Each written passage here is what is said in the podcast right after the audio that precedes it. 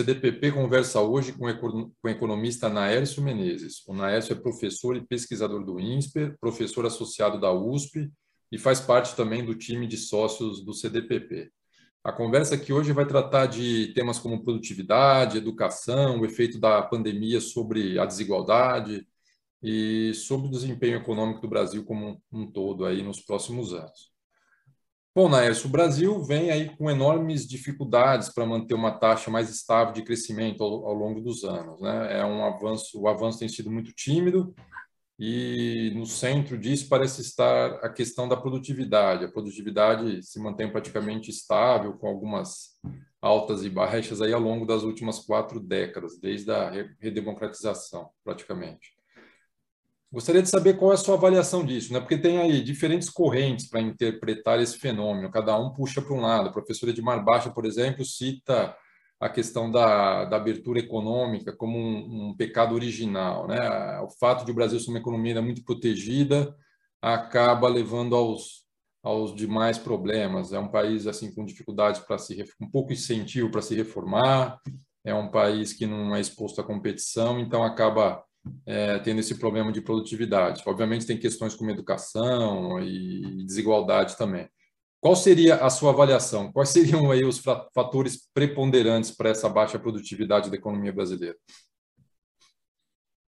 São muitos fatores que explicam essa baixa produtividade. É, a última época que o país teve grande crescimento né, de produtividade já faz mais de 60 anos, né, na década de 60 e 70, em que houve a migração das pessoas da zona rural para as cidades, trabalhar em comércio, indústria, deixando a agricultura de subsistência, né? E, portanto, fazendo atividades mais produtivas. Desde então, a produtividade tem crescido muito pouco no Brasil.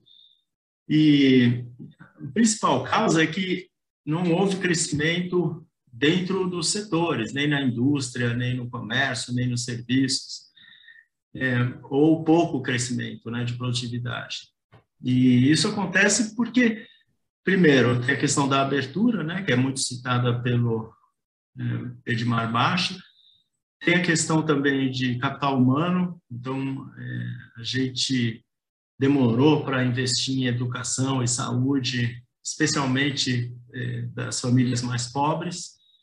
É, tem uma questão também de é, falta de reformas, né? então você tem uma estrutura tributária caótica, que as firmas demoram muito tempo para é, entender e se adequar, e ausência de inovações tecnológicas e que produziriam mais produtividade. Então, basicamente, é, todos esses fatores juntos explicam por que o crescimento da produtividade é tão baixo no Brasil.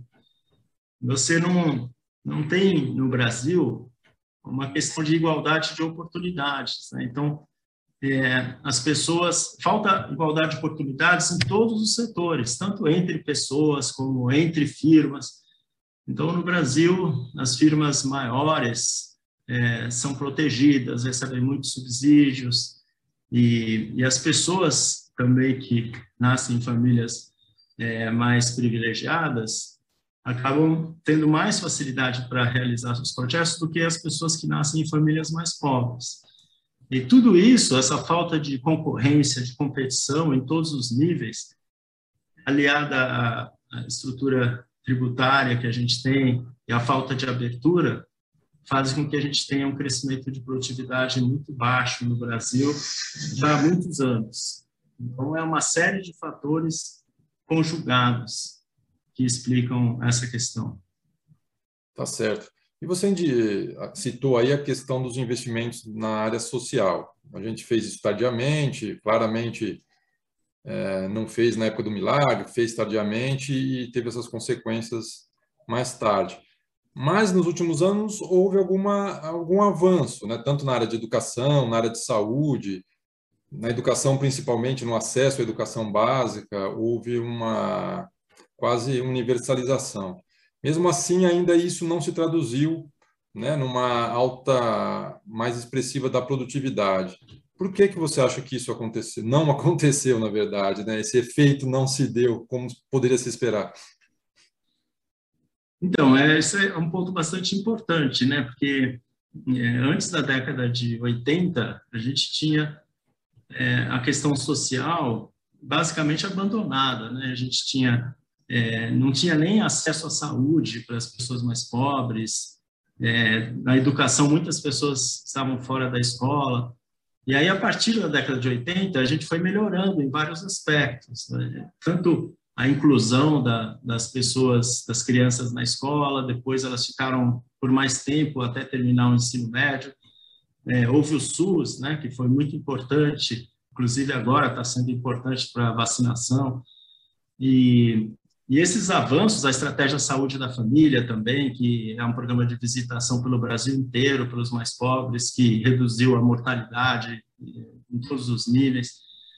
É, agora, esses avanços, apesar de terem sido necessários, não são suficientes para que a produtividade aumenta, aumente. Você precisa é, desenrolar os outros pontos que são cruciais.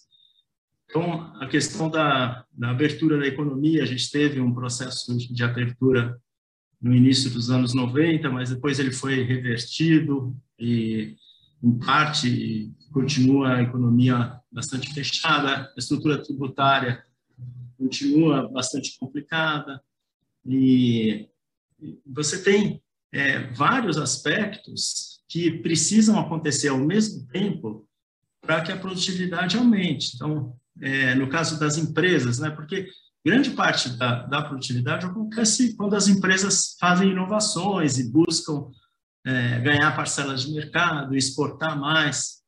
Então, é, isso não está acontecendo no Brasil há muito tempo. Então, você tem uma série de programas de incentivo à inovação, por exemplo, é, subsídios que não têm efeitos né, sobre a produtividade. Né? Então, é, se você for observar os casos de aumento de produtividade na Coreia, que é um exemplo bastante citado, por exemplo, na Coreia você teve aumento de educação e o, auxílio e os incentivos das empresas eram baseados em metas de exportação, de ganhar parcelas de mercado, de inovações. É, então, essas coisas têm que ser conjugadas. Quer dizer, não adianta você só investir em capital humano e não ter os incentivos adequados para que as firmas investam em produtividade e tecnologia. Por outro lado, também não adianta só você ter é, crescimento é, dos incentivos, é, simplificação tributária, abertura, se você não tem capital humano. Então, é necessário que as duas coisas andem junto. E no Brasil, é, isso não aconteceu. Então, é, a gente tem esses episódios que como aconteceu aí na época do milagre, mas aí é, é mudança de composição, são as pessoas saindo do campo e vindo para a cidade. É, não é uma coisa que acontece dentro dos setores. Então, eu acho que essa é a questão, você tem que atuar nas duas frentes ao mesmo tempo. Eu acho que um ponto que você falou, acho que faltou lá atrás e falta agora também, é a avaliação. Né? Sempre se fala em renovar, agora está se falando em renovar desoneração para certos setores de benefício é, de encargos trabalhistas. E se sabe que essa política custou bastante dinheiro e talvez não tenha tido os resultados adequados. Isso também acha que fala? Dizer, avaliar melhor os planos? Sim, é. A gente tem esse problema no Brasil, né? A gente, primeiro, tem muito pouca avaliação de propostas políticas que foram implementadas. É, e segundo, mesmo quando as avaliações mostram que os efeitos são pequenos, de uma política, é muito difícil você mudar né, uma política. Você tem programas aí que estão há décadas é, consumindo recursos do contribuinte você não consegue, basicamente, mudar. Então, tem uma questão de economia política que é muito importante no Brasil. Os setores beneficiados por uma política conseguem ter um lobby, fazer lobby, um poder de lobby muito grande. E aí você tem o resto da sociedade que está perdendo, mas que não tem um interesse direto na política. Né? Todo mundo perde um pouquinho é, com a política, mas quem ganha, ganha muito. Então é muito difícil você desmontar essas políticas, que acontecem assim às dezenas pelo Brasil, consumindo um monte de recursos. Então, enquanto você não tiver uma forma de é, tanto avaliar com políticas, como desmontar políticas que não estão dando certo. Enquanto você não tiver isso, vai ser muito difícil a gente crescer com justiça social.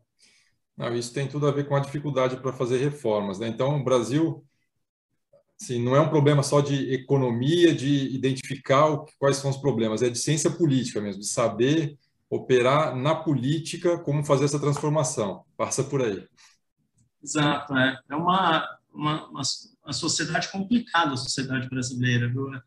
É muito difícil você fazer com que é, alguns grupos percam para que a sociedade como um todo ganhe. Né? Então, então, é totalmente economia política. Passa pelas reformas, passa pelas políticas que, que são implementadas e que não, não beneficiam a, a maioria, passa pelos subsídios, passa também pela falta de igualdade de oportunidades na questão social. Então, é, a sociedade brasileira é bastante complicada nesse aspecto.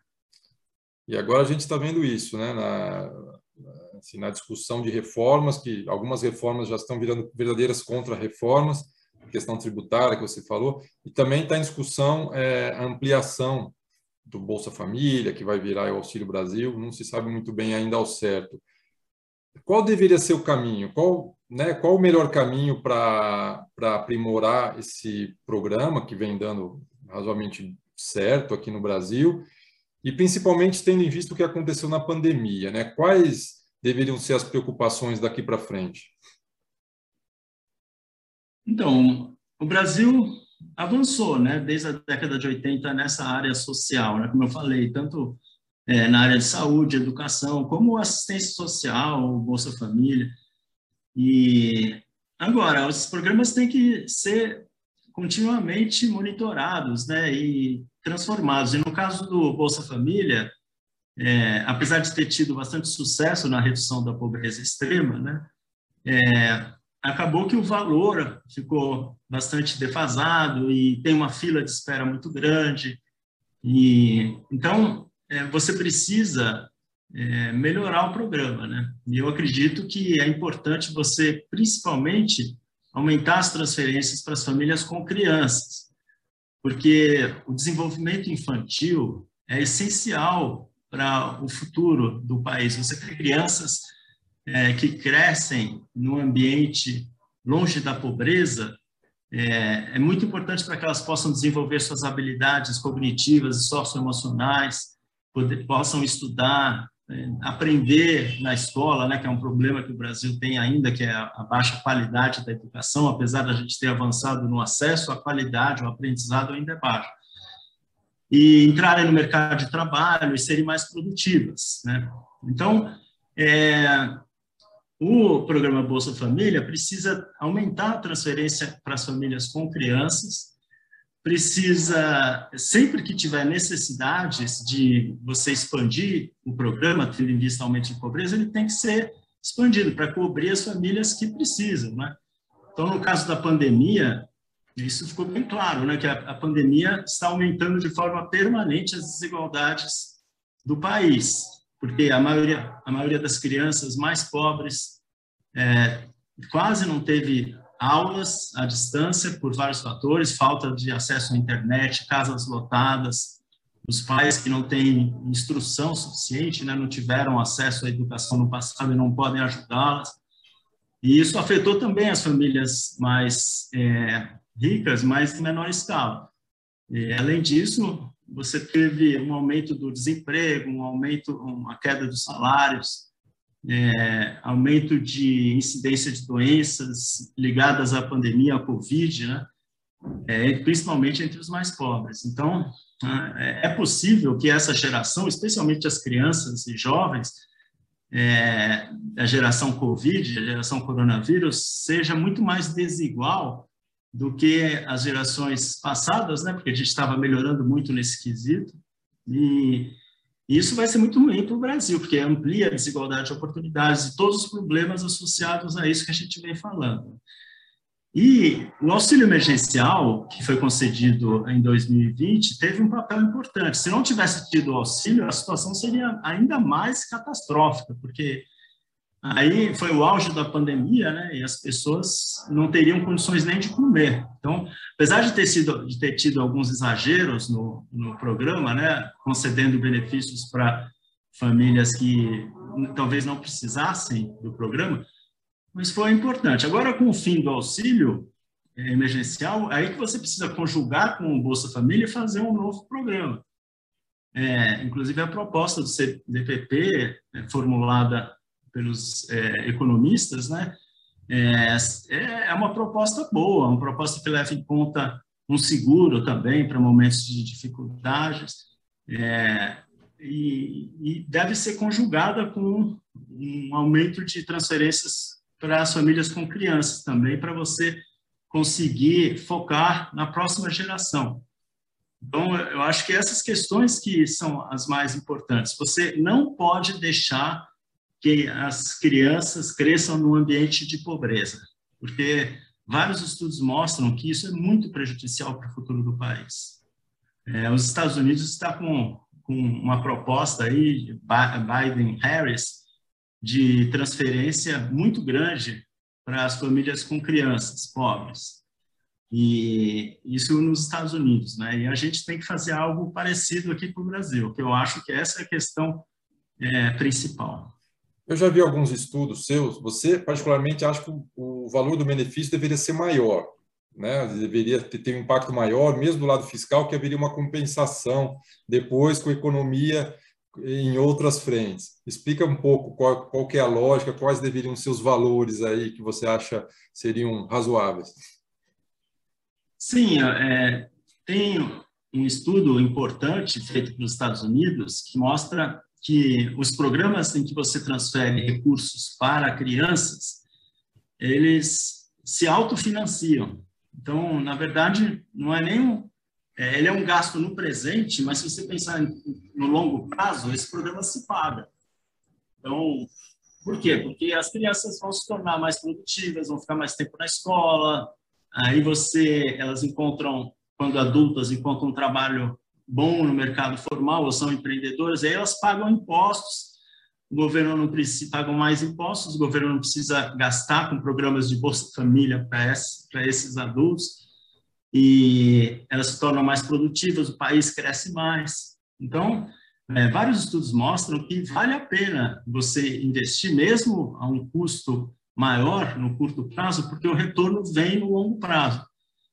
É, e isso já está bastante claro né, no Brasil, porque depois fica muito difícil você remediar os problemas. Quando a criança não, não desenvolve as habilidades né, de resiliência, perseverança, conscienciosidade, é, até raciocínio, memória, porque essas coisas são desenvolvidas num período curto na vida. Os primeiros seis anos de vida são essenciais, em que o cérebro é, cresce e, e vai desenvolvendo todas essas habilidades. Então, se tiver algum problema sério e longo nessa fase, não adianta tentar recuperar depois. É muito mais difícil.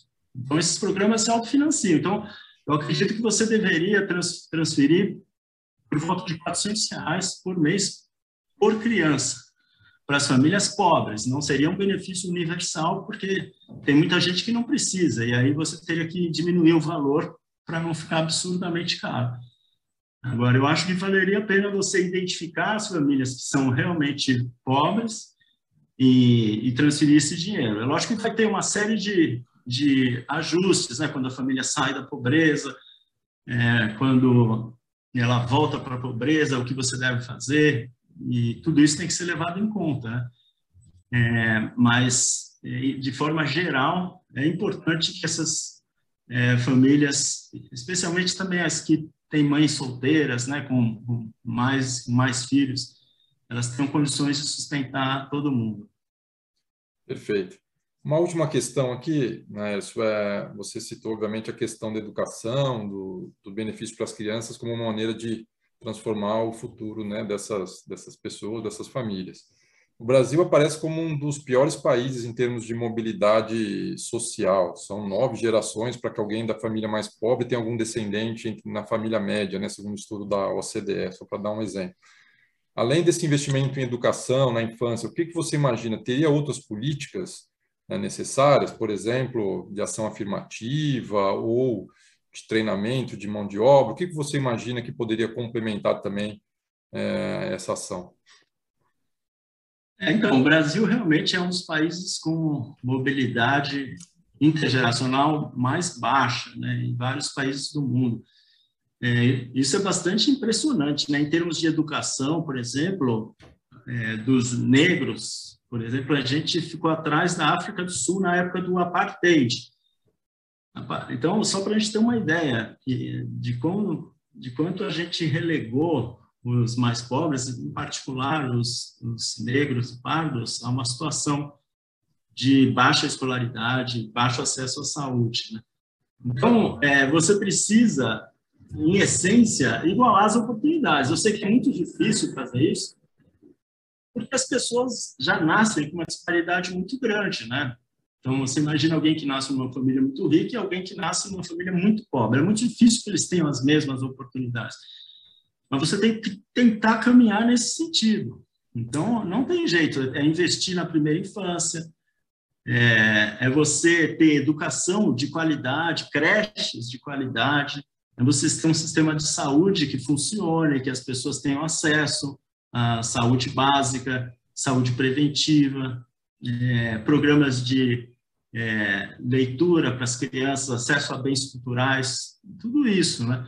E sempre também é, levando em conta a questão da discriminação, né? Tanto com a mulher como os negros e pardos, né? Que no Brasil sempre houve essa discriminação durante toda a nossa história e por algum motivo ela ficava debaixo do tapete. Então as pessoas sabiam que existiam, mas não se falava muito nesse assunto o Brasil é um país legal, tem futebol, tem o carnaval, tem o samba, tem é, o clima, e vamos em frente. E agora, nos últimos anos, é que houve essa mudança, que é bastante impressionante. Assim. É, em pouco, há pouco tempo atrás não se falava muito, mas agora é, a gente está falando bastante desses temas. E você tem grupos mobilizados, você tem iniciativas nas empresas e na sociedade chamando atenção para o problema, e você tem os jovens, os influencers, youtubers que, e as mídias sociais que estão levantando muito essa bandeira, e aí você tem uma mobilização. Então, eu acho bastante interessante o que está acontecendo e, e, e vamos assumir que existe esse problema mesmo e procurar formas de lidar com eles, para que não, não tenha a, além da, das questões de pobreza, de falta de oportunidades, em cima disso tudo vem a discriminação, que acontece quando os negros estão frequentando shopping, frequentando lojas e no dia a dia, na hora do elevador, pegar um elevador de serviço, é, isso acontece assim, em todos os setores da nossa sociedade. Então, é, esse é um, um aspecto positivo, que, que é a, a melhora é, do debate sobre esse tema que tem acontecido, e tem que acontecer junto com todos esses investimentos na área social para você é, tentar tornar a vida das pessoas é, um pouco melhor, né? Das pessoas mais pobres. E, em essência é isso. Você tem que ter a criança nascendo em qualquer lugar do país tem que ter oportunidade para realizar seus sonhos. Se ela quiser ser é, médica, quiser ser advogada, ela, ela tem que acreditar que isso é possível. Eu acho que essa é a questão central.